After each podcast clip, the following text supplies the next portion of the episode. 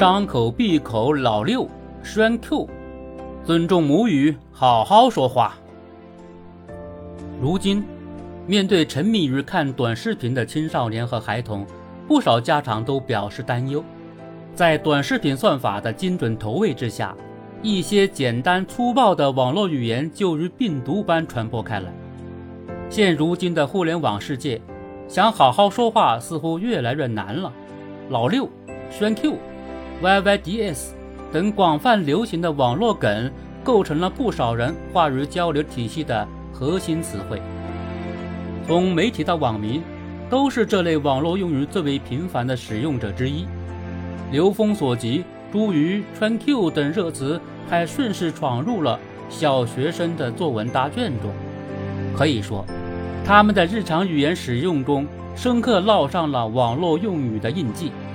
对此，以中文系教师为首的不少教育工作者表达了深切忧虑。孩子张口闭口就是各种流行语，他们的语言表达能力是否会退化？文字失语症患者会不会越来越多？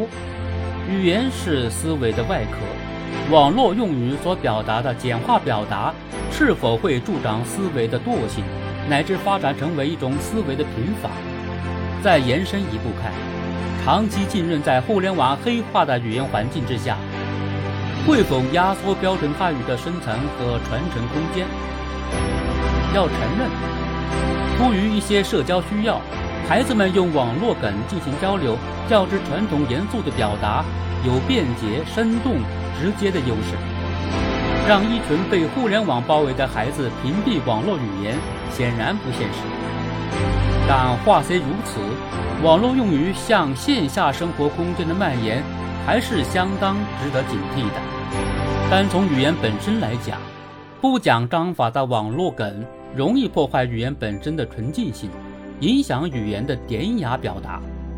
有句话说得好：“国人对汉字日学而不察，日用而不觉，其中却意蕴无穷。”传统汉语表达往往教人习得汉语之美，譬如“庭有枇杷树，吾妻死之年所手植也，今已亭亭如盖矣。”平卧记忆，哀思悠远。再如。落叶与孤鹭齐飞，秋水共长天一色，曲意精妙，可谓风雅妙绝。试想一下，假若以泪目了，这景色六六六，寥寥几字弃之，无疑会削弱语言表达的质感。再者，语言跑偏带来的思维匮乏也不可不察。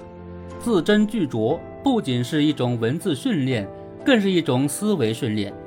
网络用语高度浓缩的表意方式，与标准汉语多元精微的表达方式不可同日而语。